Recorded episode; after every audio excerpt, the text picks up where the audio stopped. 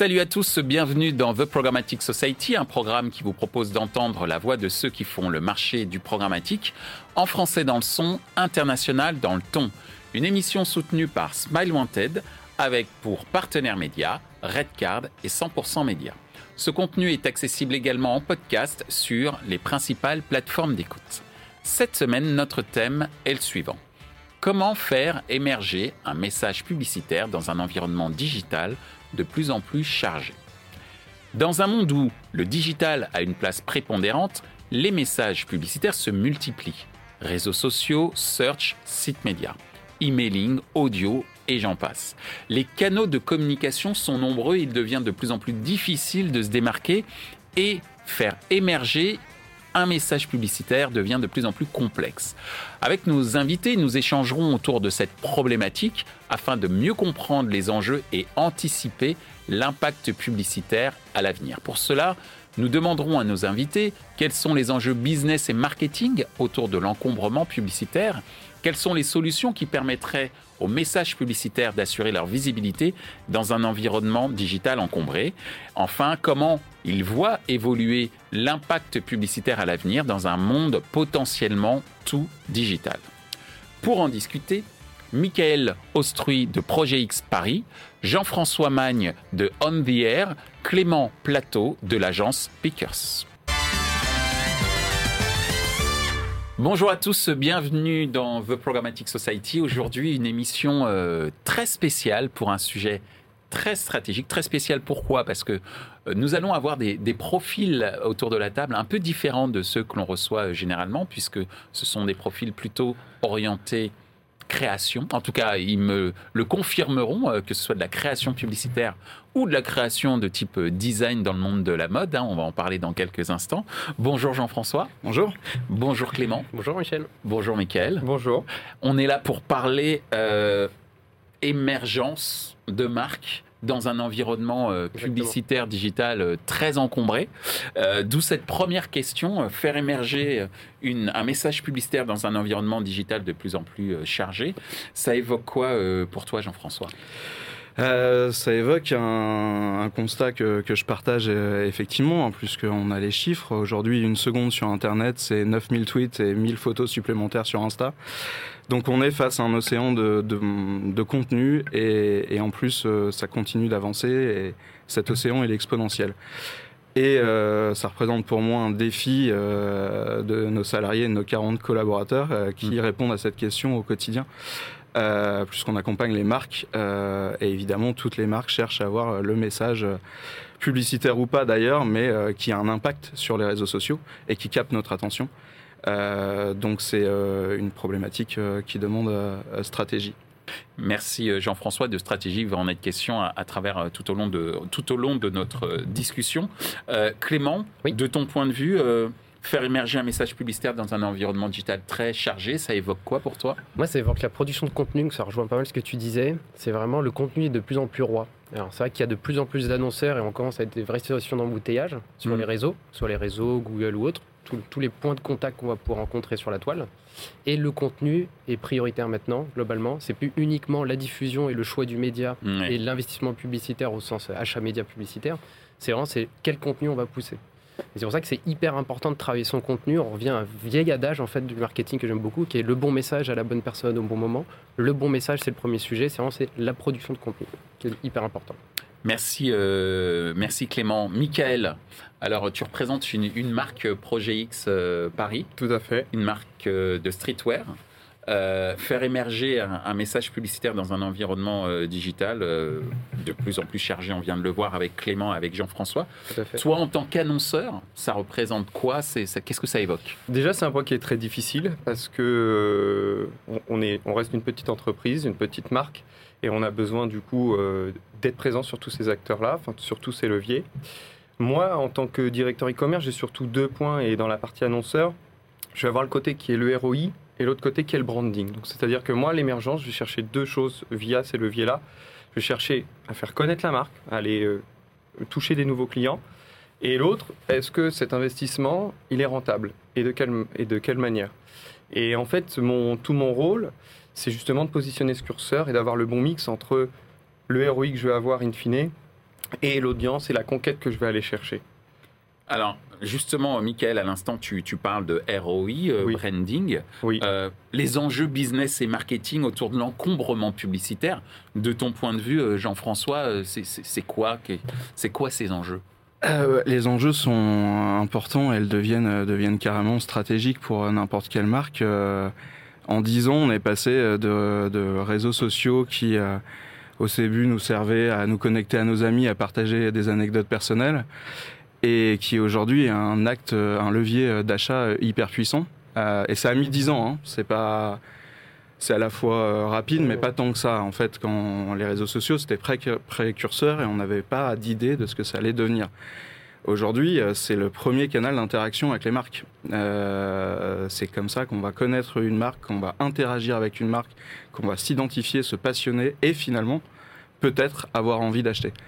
Euh, donc les enjeux business, en tous les cas, euh, moi pour nos clients, ceux qui s'adressent à nous, et je pense pour beaucoup de gens, euh, il est fondamental pour, euh, pour la réussite de, de leur projet, euh, tout simplement. Merci euh, Jean-François de ton point de vue, euh, Clément, euh, sur les enjeux business et marketing autour de l'encombrement euh, publicitaire. Bah, en fait, il y, a- il y a- enfin, il y a des enjeux, il y a surtout des opportunités. Mm. Sur la, je reviens sur le contenu, sur la production de contenu. Mm. Il y a des vrais sujets. Il y a des sujets aussi et des opportunités qu'on va retrouver dans le monde de l'influence. On voit Ouais. l'influence qui fait un gros boom depuis un moment.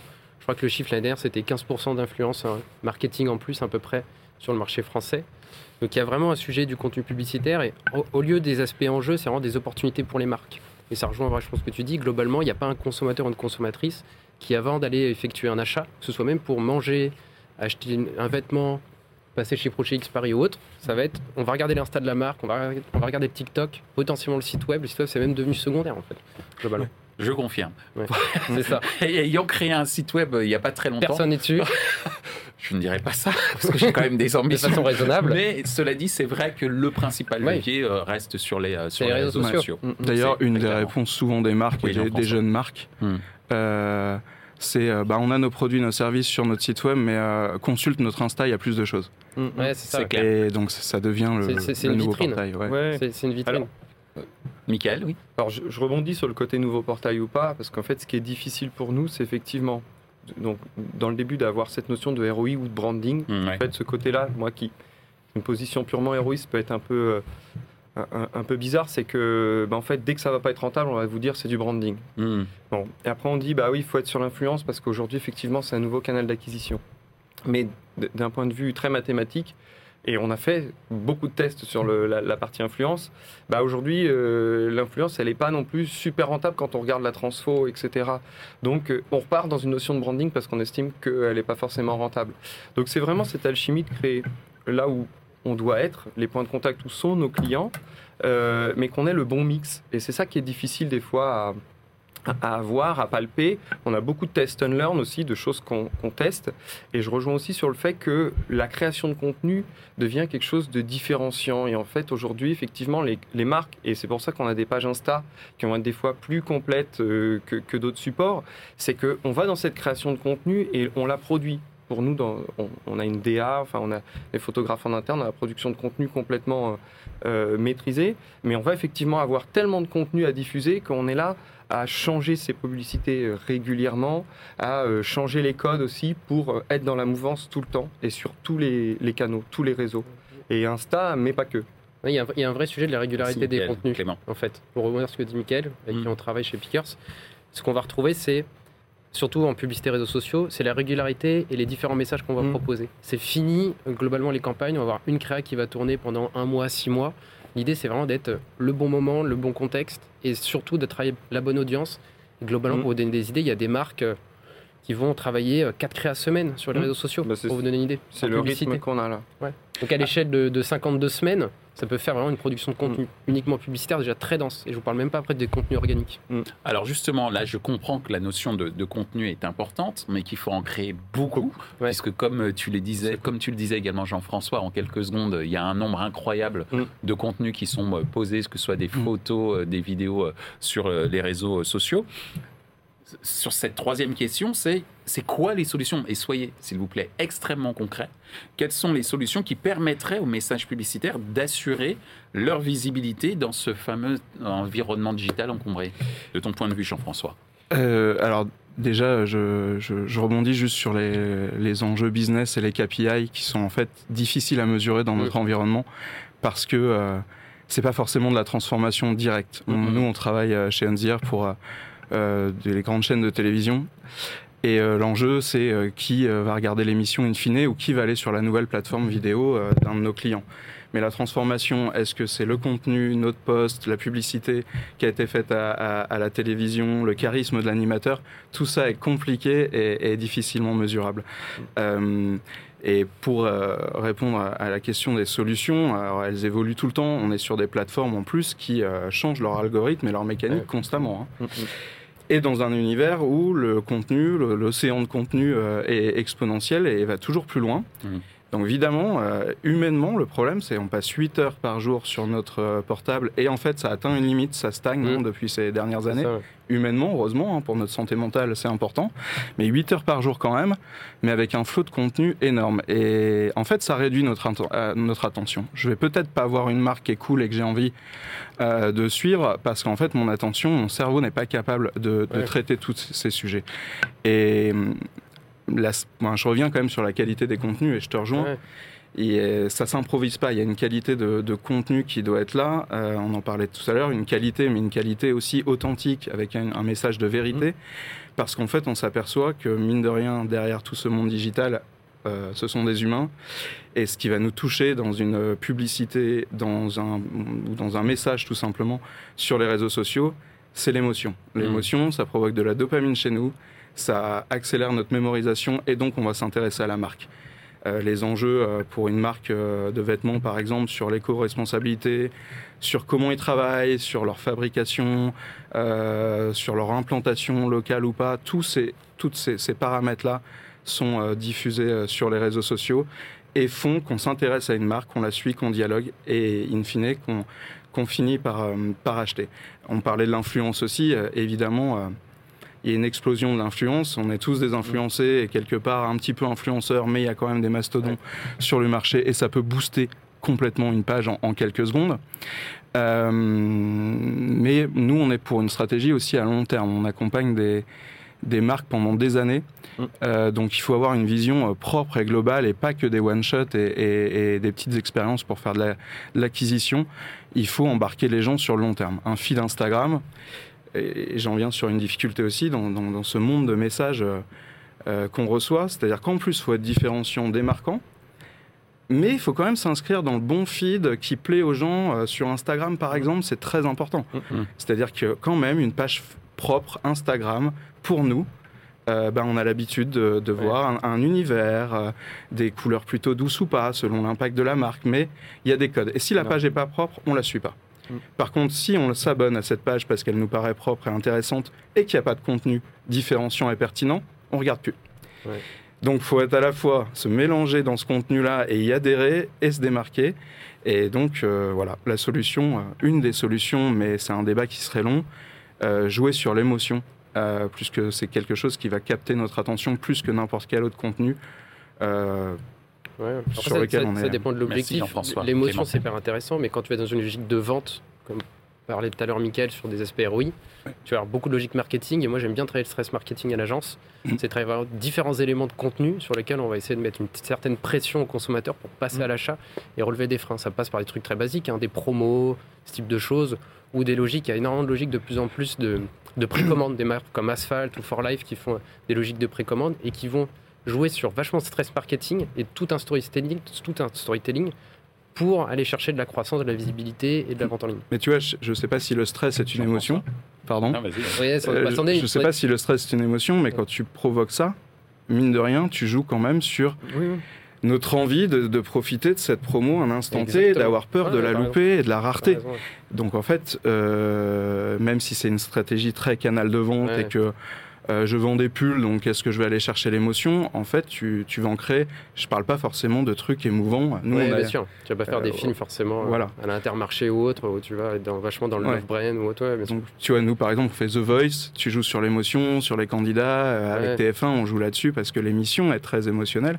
Mais l'émotion, ça peut être aussi l'envie d'avoir ce pull qui est en édition limitée et le fait Ouais. que de t'amener à l'acheter parce que tu, es, tu as peur de, Ouais. de le perdre. Bah, des marques comme. Suprême ou autres euh, font des trucs Ouais. incroyables là-dessus. La rareté. Alors justement, c'est très intéressant. hein. Si je résume un petit peu euh, ce dialogue qu'il y a eu entre vous, euh, Jean-François et et Clément, on, on part d'un principe qui est le fait de créer de, de l'émotion, mais au sens très générique ouais. du, du terme. hein. Euh, Dans, dans l'émotion, on n'est pas là que pour faire pleurer, on est là pour donner euh, envie ou faire ça. sourire uniquement. hein. Euh, Ça, peut, ça peut compter, ça joue sur la mémorisation Mm. et surtout très important, si on doit penser, si j'ai bien compris, hein, je passe sous votre contrôle, si on veut penser euh, émergence du message publicitaire dans un environnement digital euh, chargé, il faut penser long terme. Euh, Non, en créant exactement. un certain nombre de storytelling, euh, pas forcément aller à la recherche de la performance immédiatement, Ouais. mais ce qu'on fait énormément de marques depuis plus de deux siècles maintenant, c'est-à-dire travailler sur la préférence de marque, mais sur le long terme, en jouant euh, sur l'émotion, la création, etc. Est-ce que toi, euh, euh, euh, Michael, puisque tu es l'annonceur autour de cette table Projet Ouais. X Paris, tu confirmes ce qui a été dit par Clément et, et Jean-François? Alors, je rejoins déjà d'une première part parce que Clément nous accompagne sur ces sujets-là en, en tant qu'agence et notamment sur, sur la partie SIA, SEO et SMA, donc toute la partie vraiment média, média advertising. Euh, nous, euh, de mon point de vue annonceur, en réponse à la question, moi je jouerais plutôt sur les audiences. Effectivement, je Là-dessus, rejoins ouais. Sur le fait qu'il faut qu'on ait une page Instagram qualitative avec à la fois de la création de contenu un peu exclusif pour donner cet aspect VIP à nos clients, des connotés de l'ADN de qui on est et qui est aujourd'hui un label de qualité en disant c'est une marque que, que je suis ou que je ne suis pas. Euh, donc il faut qu'on soit innovant là-dessus. Mais après, c'est l'audience, effectivement, et ça rejoint un peu les propos de Clément, c'est dans l'audience que j'ai aujourd'hui, quelle est l'audience qui va être très chaude ou appétente à avoir de la promotion et qui va convertir tout de suite? Qu'est-ce que je fais sur les autres, que j'alimente en fil rouge, avec quel type de campagne, quel type de campagne branding je mets en place justement pour garder un point de contact avec cette marque? Ça passe par justement le fait d'avoir du nouveau contenu régulier et frais pour pas qu'ils soient lassés et qu'ils se disent mais la marque elle bouge, elle est, elle est, elle est vraiment vivante, il y a vraiment quelque chose qui se crée plutôt que des marques qui vont être un peu plus euh, internationales, euh, qui, qui sont mes confrères, et sur lequel là, on va avoir euh, des marques qui ont des stratégies plus lourdes à déployer que nous, où on est un peu plus agile. Et donc dans ce cas-là, nous, on va pouvoir faire de la fraîcheur quotidienne, quand eux, ils ont des plans de campagne très stricts et sur lesquels il y a des, des, des mois et des mois. Ouais, Il y a des enjeux. ouais. Voilà. Quand une marque va préparer la. Fashion Week, par Mhm. exemple, en termes de contenu, c'est assez délirant, en termes de préparation et d'anticipation. Ouais, ce que ce que- ce qu'on évoquait aussi un petit peu en préparant euh, cette émission juste avant qu'on prenne l'antenne, c'est en fait cette notion de temps de préparation. C'est-à-dire qu'il y a un investissement en temps qui est quand même assez colossal. Ouais. C'est-à-dire que pour un contenu euh, De de, 30 même pas 30 secondes, ouais. secondes, on va passer 3 heures, quoi. Ouais. Si ce n'est plus Mais- parfois. Et derrière, il y a une stratégie euh, complète. C'est-à-dire que là, on parle d'un contenu, mais en fait, euh, c'est pour ça qu'il n'y a, pas de solution miracle qu'on peut évoquer tous Non. ensemble comme ça, en disant faut faire comme ça, en fait. Et c'est pour ça qu'il y a des agences de conseil comme, Ouais. comme le nôtre, c'est que c'est- les solutions, elles sont sur mesure par rapport à la marque, au fondateur, au ce qu'il veut en faire aussi derrière. Ouais, Quel est son objectif?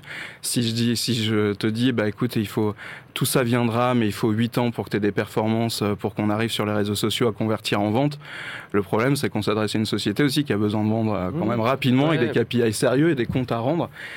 Alors qu'un grand compte ou une grande marque euh, va aussi s'inscrire dans son image Bien euh, sûr. et pas que la vente. Donc c'est chaque problématique est différente. Chaque Et, client. euh, Enfin, il y, a- y différents sujets dans- sur les aspects solutions. Il y a un sujet qu'on n'a pas. on parle beaucoup de production de contenu, on pense à de la vidéo, de la photo, et c'est aussi du contenu textuel. Donc, Oui. quand on est dans une logique d'embouteillage, typiquement, euh, trop de publicité sur les réseaux sociaux, je prends l'exemple du Black Friday, des fêtes, des fêtes Mm. de fin d'année, où là, globalement, les Mm. coûts marketing explosent euh, d'année en année, et on est sur des vraies logiques d'embouteillage. Bah, revenir sur des, vieux, des trucs traditionnels, le SEO, par exemple. Ouais. Faut pas l'oublier, référencement naturel, sur lequel on travaille par exemple avec Mickaël. Mm.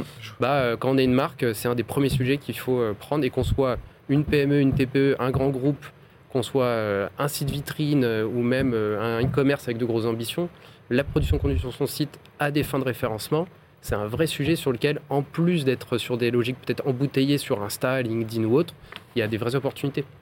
Alors, Et le Covid nous l'a confirmé. Par exemple, pendant le premier confinement, nous, à l'agence, ce qu'on a vécu, c'est des coupures vraiment violentes d'investissement publicitaire mhm. et énormément d'annonceurs ont vraiment euh, mis un gros, coup- un gros coup de braquet et sont partis sur le SEO et le référencement naturel. Parce que valeur refuge, valeur, valeur sûre et pérenne. Ouais, Alors, moi, j'ai, moi, j'ai pas du tout, j'ai pas du tout vécu ça. Mais c'est marrant. Très intéressant. Ouais. Qu'est-ce Ouais. que tu as vécu Euh, bah, nous, en fait, cette période de Covid, alors, euh, nous, une agence particulière, on fait pas tout ça chez nous à l'agence. On a Ouais. des consultants qui vont Mhm. chez les clients et qui s'intègrent dans les équipes parce qu'on pense que la vérité, elle est chez le client. En fait, tu peux pas faire une stratégie éditoriale avec un patron d'une marque sans, euh, sans le connaître et sans Ouais, faut connaître ses équipes, temps, etc. Il faut passer du temps en interne.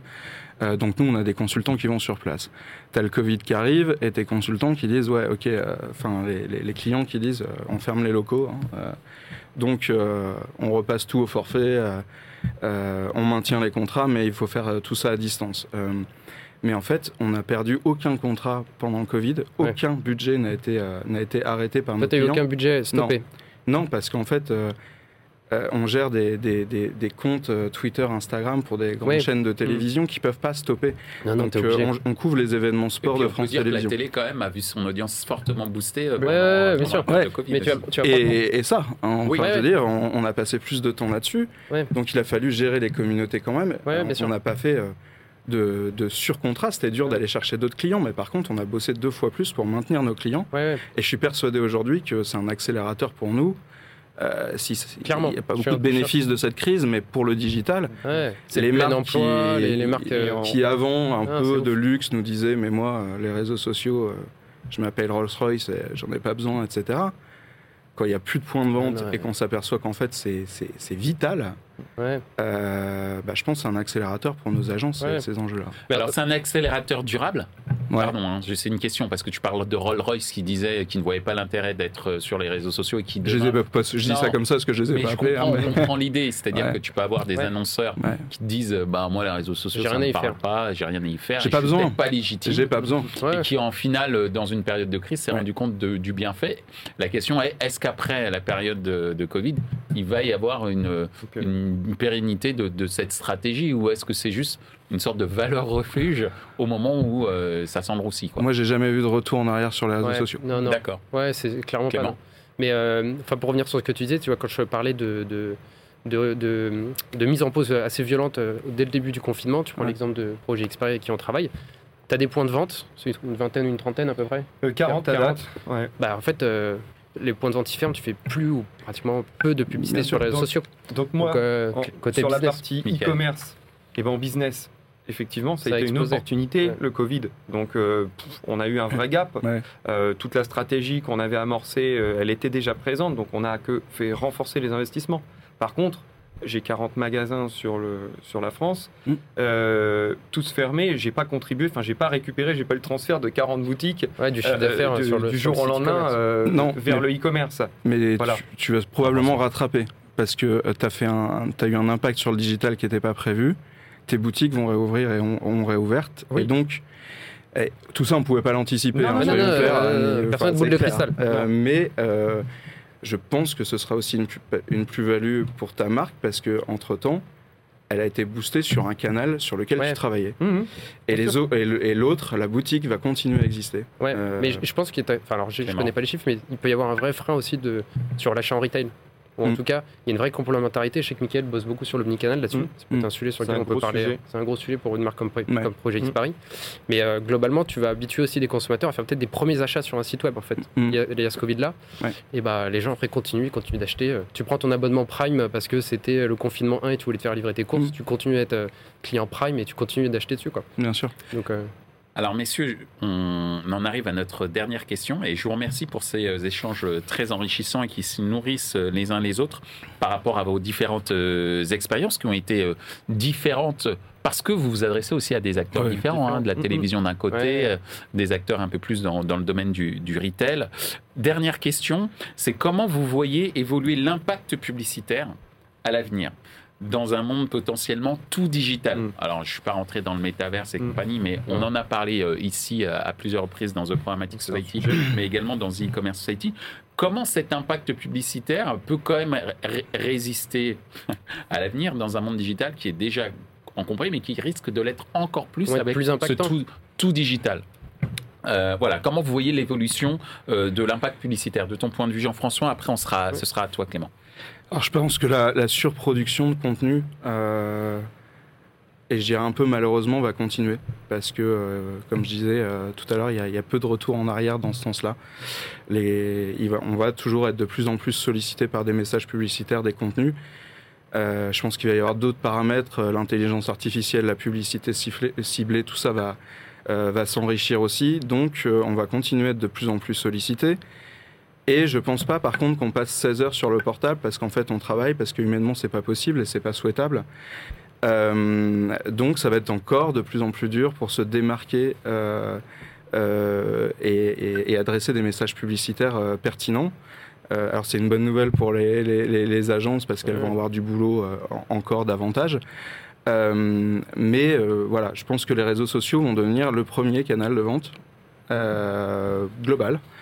Euh, en tous les cas, direct ou indirect, mais on va être tellement influencé que ça va être vital. un point de contact essentiel. Et euh, je pense aussi qu'on va être confronté à d'autres enjeux euh, moins business mais plus importants qui vont être l'écologie. C'est-à-dire que cette surproduction est quand même un truc qui, qui pollue de plus en plus. on travaille nous avec des clients mm. comme Naoyu chez France Télé pour réduire l'empreinte carbone de ces contenus.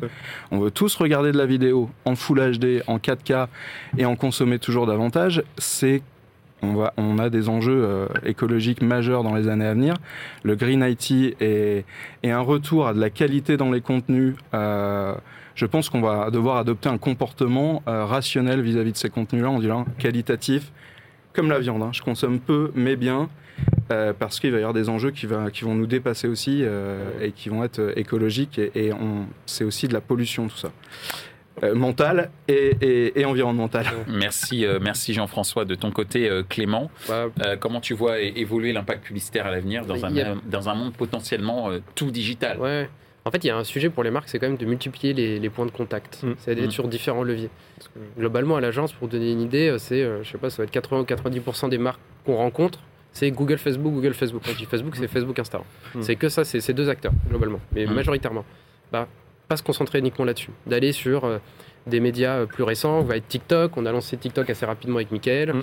Euh, Snapchat. Mais cela dit, quand tu me parles de médias récents, tu me parles toujours de, réseaux sociaux. Grosses, de grosses plateformes réseaux sociaux. Ouais, ça reste quand même des. Qu'est-ce qu'il en est pour les médias classiques? Et là, c'était le, point suivant, c'est mm. le retour à des médias peut-être plus, traditionnels. Mm. En fait, on commence à avoir des marques qu'on accompagne sur des sujets. Bah, retour à aller faire des campagnes sur Le Bon Coin, par exemple, d'aller sur des médias sur lesquels historiquement on avait commencé à être de moins en moins présent avec nos clients et d'aller bah, sortir du full digital à un moment donné embouteillé sur le web, bah, faites de la radio, faites de la télé, hmm. allez chercher d'autres points de contact pour les marques. Et en plus, ça reste des canaux médias qui, globalement, on arrive à avoir des coûts en termes d'investissement publicitaire. On peut faire pas mal de choses. Moi, j'ai des clients avec des, sommes très raisonnables qui arrivent à avoir des spots télé et des choses vraiment intéressantes. Avec la télé segmentée en plus qui arrive. Euh, exactement, la télé segmentée, la TNT qui a, tout explosé, euh, le replay ou autre, il y a vachement de choses à faire. Donc c'est vraiment le sujet, il n'est pas de se contenter uniquement sur Google, Facebook. Je pense c'est d'aller tester tous les leviers. Et je pense qu'il y a aussi un retour. Et c'est là où les médias traditionnels ont un rôle à jouer. Et après, moi, je continue à penser que l'influence, il a un impact fort. Mm. Globalement, on a des budgets médias à l'agence qui commencent à être vraiment rognés pour être mis sur de l'influence. Merci euh, Clément. Le mot de la fin euh, pour toi, euh, Mickaël, sur comment toi tu vois en tant qu'annonceur l'impact publicitaire à l'avenir dans un monde potentiellement tout digital? Alors ça va faire un peu écho à ce que disait Clément, puisque automatiquement on, a la même philosophie, la même approche sur cet aspect-là, comme on échange beaucoup ensemble. mais oui, c'est là il y a une, j'ai une certitude, c'est que aujourd'hui dans ce dans ce contexte-là, déjà, on avait Google, Facebook qui devenaient des dépenses euh, extrêmement importantes, mais on allait sur d'autres canaux. Donc, on a été chercher tous les canaux possibles. Et on a été parmi les premiers clients de l'agence à aller sur du TikTok ou du Snapchat, mmh. des médias qui étaient peut-être euh, pas plébiscité du, on va dire entre guillemets, du grand public ou mm. par les marques, euh, où des fois on se posait des questions. Et nous, on a cette vocation à plutôt aller euh, regarder ce qui se passe et comment on peut le faire. On évoque aussi des, problématiques sur Twitch, par exemple, mm. voilà, qui, qui, nous semble être très pertinent. On est déjà sur du YouTube, avec tout ça avec des stratégies différentes. Donc on va aller chercher tous les leviers possibles avec des niveaux d'audience et des stratégies différentes en fonction de ce qu'on veut faire. Il y a certains médias dont on se sert uniquement pour faire du remarketing par exemple. D'autres, on se sert plus pour aller faire de la conquête parce qu'on a matière à, le faire. Euh, on a une grosse communauté, nous par exemple, autour de la culture urbaine, du rap et compagnie. Donc on arrive à aller chercher des audiences en conquête par exemple facilement sur YouTube, sur ces aspects-là. Euh, et après, je rejoins Clément aussi sur le fait de mixer les, les canaux, effectivement, de ne pas être que sur du tout digital et d'aller chercher aussi une partie branding ou pas branding en fonction de si on arrive à caper, euh, enfin, de arrive à traquer euh, les, les, différents métriques, mais euh, sur de la radio, ce qu'on fait, sur de la télé, qu'on a déjà fait également, sur euh, de la presse papier, sur demain cinéma. Du, du, cinéma. On a fait aussi des, des bandes annonces dans les cinémas en fonction des. quand on a un magasin qui ouvre à proximité.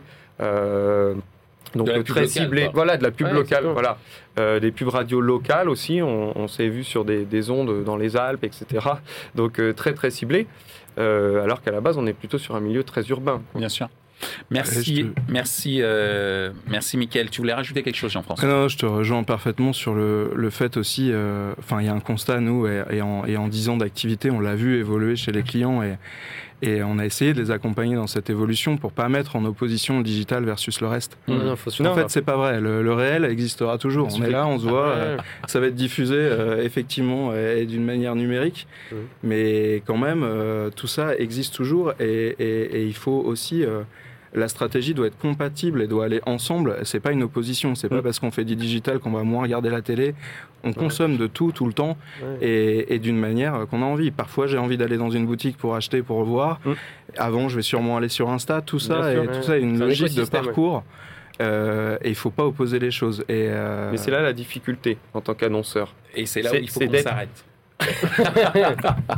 parce que, non, mais en tout cas, ce qui est très intéressant, et je serais ravi de vous recevoir à nouveau, Euh, parce que je pense que c'est un sujet euh, qui va nous intéresser euh, pendant très longtemps, cette recherche d'émergence en tant que marque sur, sur les, les supports digitaux. Et, et- et je pense qu'effectivement, il y a énormément de choses à dire, mais on en arrive à la fin de notre, de notre émission, et on va passer tout de suite à la question Bonus. subsidiaire. La question bonus. bonus. Et là, vous avez 60 secondes, pas plus, pour répondre.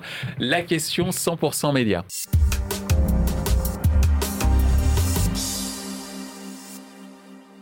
Bonjour. Le média digital permet au message publicitaire de s'adapter à chaque personne au moment de vie, ce qui le rend éphémère.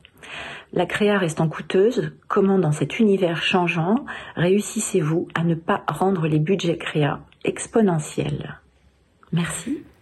Merci, euh, merci euh, Carole Elouk, euh, directrice générale de Offre Média et 100% Média. Donc cette question en 60 secondes, Jean-François, comment on évite de faire passer les, budgets créa à, un niveau exponentiel Top chrono? Bon, nous, c'est pas évidemment en tant qu'agence, c'est pas forcément notre notre notre levier de de, de ne pas faire exploser ces budgets-là, mais mais c'est vrai qu'on a tous des budgets, quelle que soit l'importance du compte, et qu'il faut bien faire avec.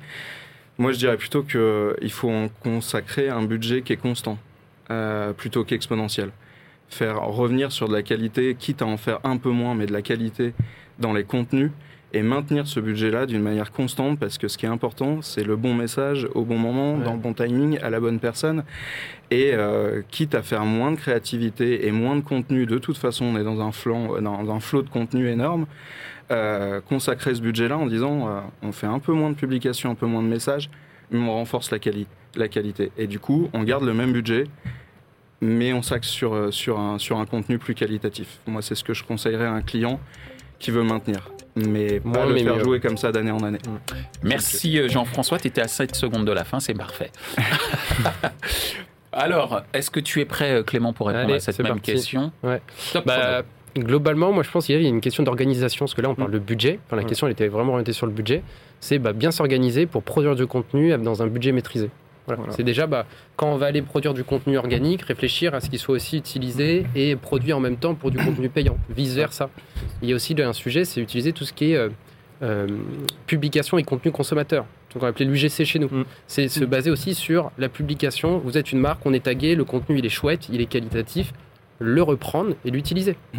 Il y a de plus en plus de marques qui vont travailler avec des contenus des consommateurs. Mm. Il y a de plus en plus de publicités, il y, a des- il y a plein de stratégies de contenu sur lesquelles ils vont aller chercher des contenus qui ressemblent à des contenus organiques. Mm.